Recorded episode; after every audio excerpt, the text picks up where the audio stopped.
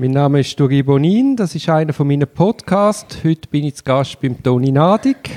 Der Grund ist, ich habe auf meinem Podcast Trauma, Beruf Staatsanwalt unglaublich viele Rückmeldungen erhalten. Ich danke gerade an dieser Stelle für die Rückmeldungen, weil die mich besser verstehen, wo Problembereiche könnten liegen. Und das ist auch der Grund, dass ich mich jetzt heute an einen Experten wende für Neuorientierungen oder für Arbeitskultur an sich.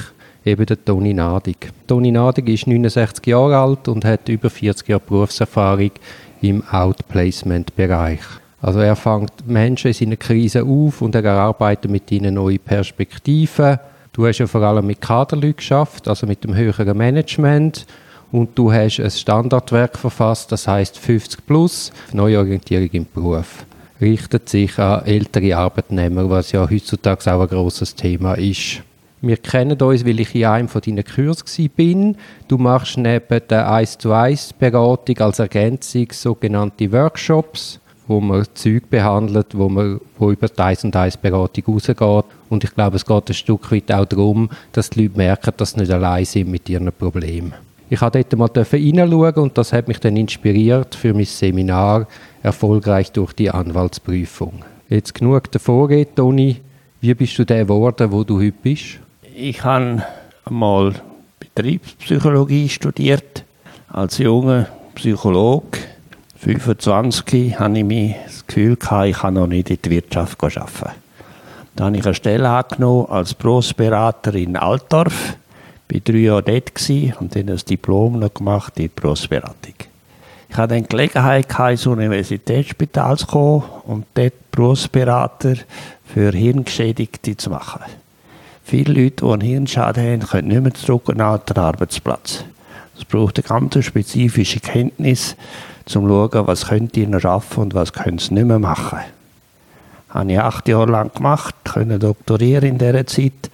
Und dann hatte ich Lust auf etwas anderes und bin dann zur Zürich Versicherung gegangen als Personalchef. Ich habe mir gesagt, wenn ich ein Individuum vom Krankenbett zur Arbeitsstelle begleiten und führen, unterstützen, dann kann ich auch für eine Firma Leute auswählen für gewisse Arbeitsplätze. Handwerklich ist das eigentlich das Gleiche, nur kommt es von der anderen Richtung her. Habe das auch wieder acht Jahre lang gemacht, dann ein paar Jahre Assessment und schließlich bin ich im Outplacement angekommen. Das heißt, ich als Angestellter zuerst und dann als Geschäftsführer von der grössten Outplacement-Firma in Zürich habe ich primär Kaderleute geholfen, neue Stellen zu finden. Als ich 54 war, ist die Firma verkauft worden. Ich habe mich selbstständig gemacht und zuerst allein neue Firmen aufgebaut und während mehrerer Jahre geführt und vor zwei Jahren können verkaufen und jetzt soll ich nur noch im kleinen Ausmaß arbeiten. Also es hat immer zu tun mit Laufbahn, Karriere, Leute, die irgendein Problem hatten, die müssen überlegen, was kann ich, was will ich, was passt zu mir und was ist überhaupt gefragt.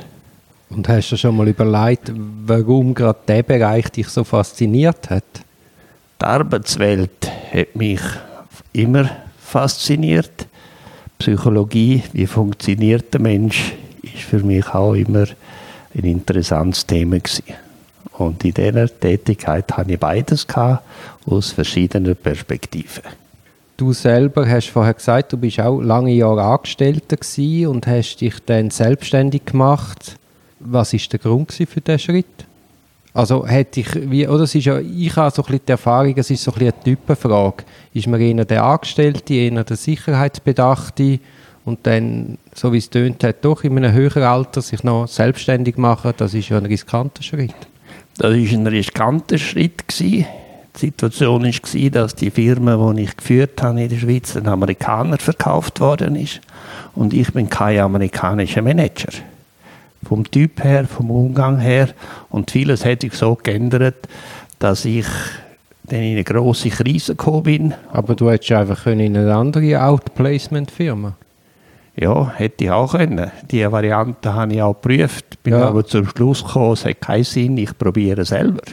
Aber ich nehme an, das hat viel damit zu tun, was du eben all die Jahre gesehen hast und kennengelernt hast. Der Prozess von meiner eigenen Neuorientierung hat mehrere Monate gedauert. Mhm. Es war eine Mischung zwischen Verzweiflung, da passe ich nicht mehr rein, da habe ich keinen Platz mehr, da ist so ein Typ wie ich nicht mehr gefragt.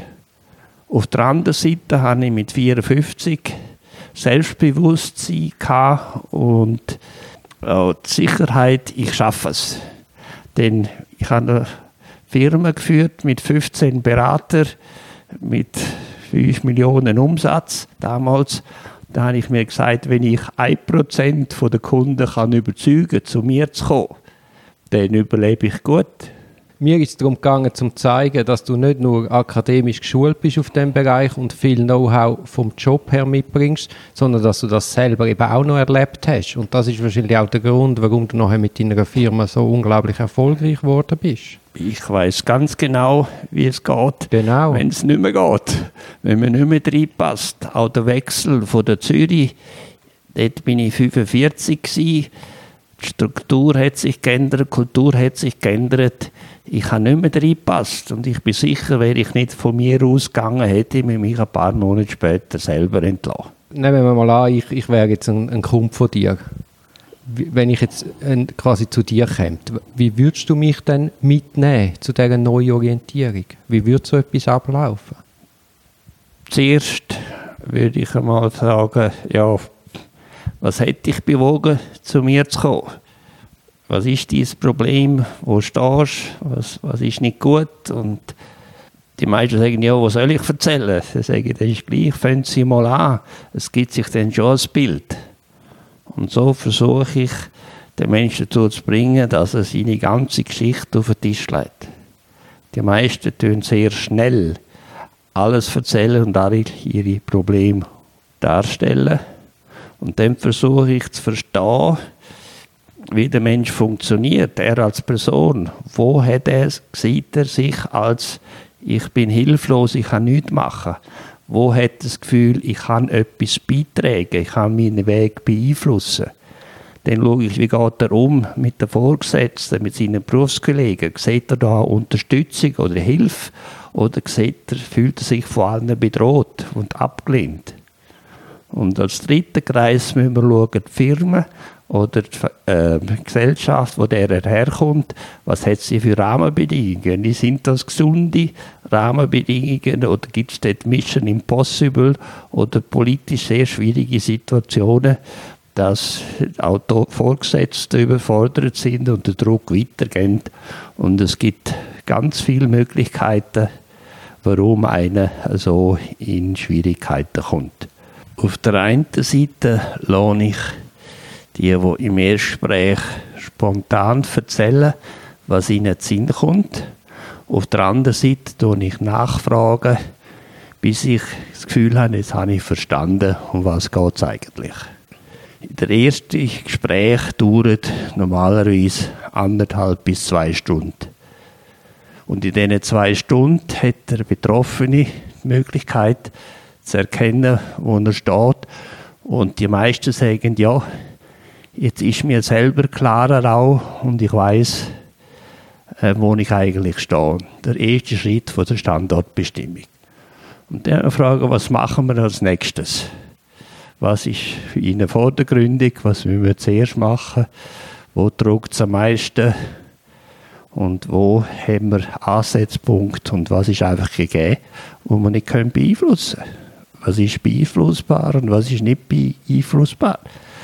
wie die Amerikaner sagen, love it, leave it or change it, dass wir da drei Biegen haben und dann die separat können durchdiskutieren Und daraus entwickelt sich ja dann ein längerer Prozess. Was ist so der Durchschnitt der Leute bei dir, bis dann in neue, in neue Arbeitsstelle sind? Ja, man kann sagen, durchschnittlich geht es schon ein halbes Jahr, bis man genau weiß, Wer bin ich? Was ist mir wichtig? Was kann ich? Was will ich? Und die letzte Frage, die ganz viel sich nicht stellen, wo sind meine Kompetenzen und meine Werte gefragt? Es gibt Gespräche und Beratungen, die nach vier, fünf Stunden erledigt sind. Es gibt auch Einzelne, wo man in einer Stunde, wo es einem gelingt, die richtige Frage zu stellen, wo der betroffene Person dazu bringt, Ordnung zu machen im Kopf und die Lösung da ist. Und andere, da muss man 10, 15 Stunden nur schauen, wo, um was geht es überhaupt. Es kommt auch darauf an, wie gut es einem geht. Wenn einer aus einem Burnout kommt, ein halbes Jahr lang krank war, dem steht der Kopf natürlich anders als einer, der nur kurz, schon zwei, drei Wochen oder einen Monat das Problem hat. Aber man kann schon sagen, für die meisten ist es eine harte Arbeit. Also es ist nicht einfach vordergründig mit einem Gespräch und einer ersten Analyse da, sondern man muss tiefer graben und so schauen, was man wirklich, wirklich machen will und wo man steht und was die Optionen sind. Ja, und zuerst, bevor man das kann machen muss man sich überlegen, warum bin ich in die Situation gekommen, wo ich jetzt bin. Und die sauber analysieren. Und das ist häufig nicht angenehm. Und zwar geht es so nicht um, wer ist schuld, sondern was ist passiert, was lerne ich drauf, auf was muss ich schauen, dass ich nicht nochmal in die gleiche Situation hineinkomme. Auf was muss ich achten, dass ich nicht das gleiche Fettnäpfchen hineinstehe. Ja, und irgendwie allenfalls heisst es ja auch, was muss ich quasi noch an mir schaffen, sagen wir Know-how reinholen, wo bietet sich vielleicht eine Weiterbildung an, etc. Also was kann ich allenfalls tun, dass ich eben nochmal einen Schritt weiter mit mir selber komme? Das ist Qualifikation ist ein weniger Faktor. Wobei da für mich ganz wichtig ist zu betonen, ein 50-jähriger Manager, der muss nicht ein MBA machen. Weil das geht zwei Jahre, und zwei Jahre er gar nicht Geld, kann er gar nicht aussteigen. Sondern der muss finden, wo habe ich das Loch und das Loch gezielt füllen. Ein Junge muss Diplom sammeln und Titel sammeln und Ausbildungen, aber der erfahrene Reifere muss Putzelsteine sammeln, dort wo es ihm fehlen. Wenn einer ein MBA macht, 80 Prozent von dem, was er lernt, braucht er in seinem zukünftigen Job gar nicht. Was mich auch noch wichtig dunkt, ist einmal die Überlegung, welche Opfer muss ich bringen, um das zu erreichen. Weißt gerade sagen wir dieses Beispiel. Du sagst, ich werde selbstständig, ich möchte eine eigene Firma gründen. Da muss man sich ja dann auch noch fragen. Wir kennen es ja beide, wir sind beide selbstständig. Also wenn ein Kunde am Abend um 10 Uhr ein Problem hat, bei mir die Verhaftung, bei dir weiß ich was, eine akute Krisensituation, dann ist als selbstständiger Erwerbender ja eigentlich klar, ich gehe raus, ich rücke raus in den Notfall.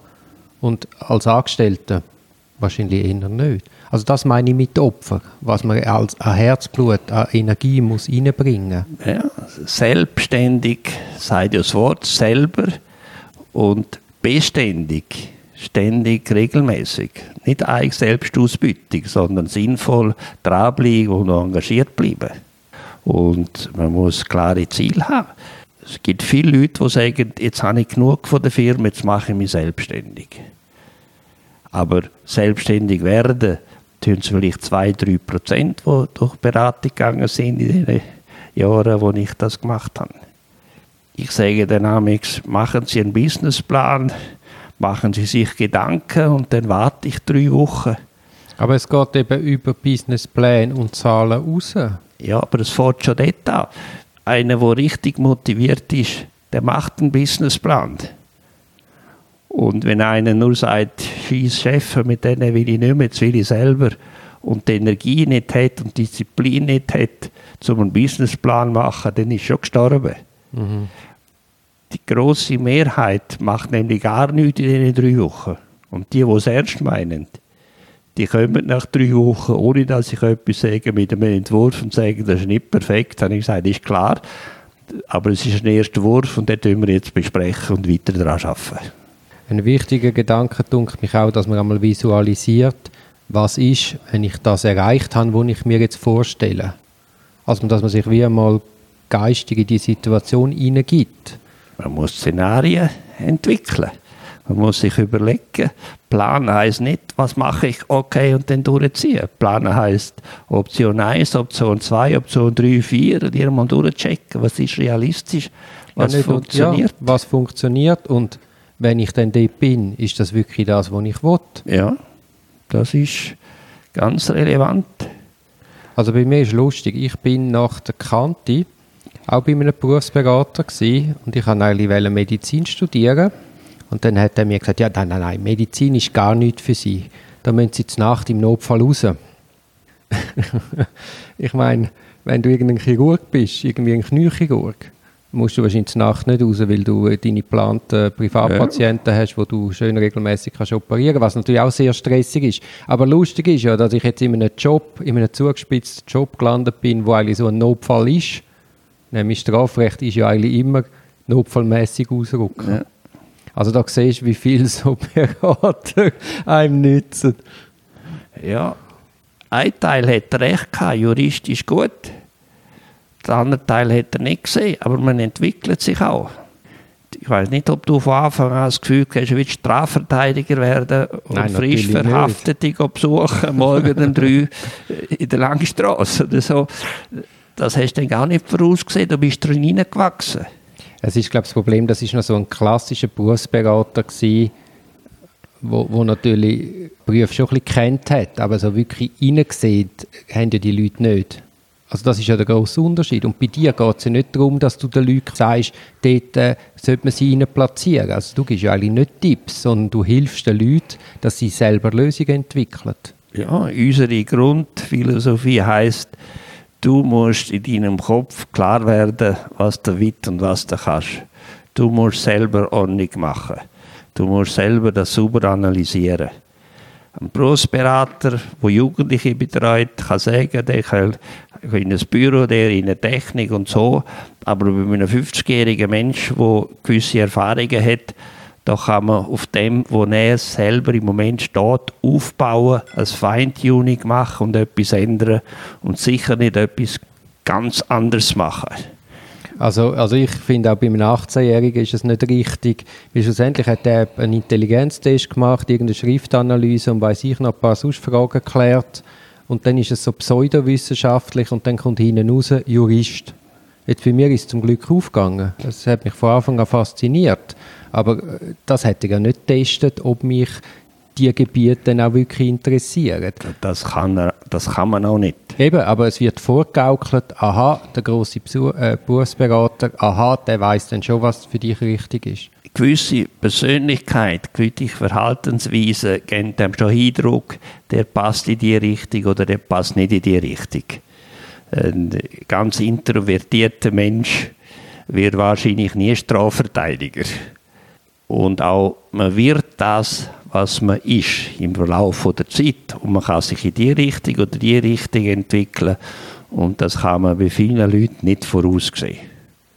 Ein Berufsberater kann sagen, wie, wo ist dein Intelligenzniveau, wie ist deine Arbeitsdisziplin, was für einen familiären, sozialen Hintergrund hast, kriegst du Unterstützung, kommt das gut, hast du Energie, hast du Power, hast du Ausdauer, was ist realistisch? Viel mehr kann der nicht. Und es kommt auch nicht darauf an.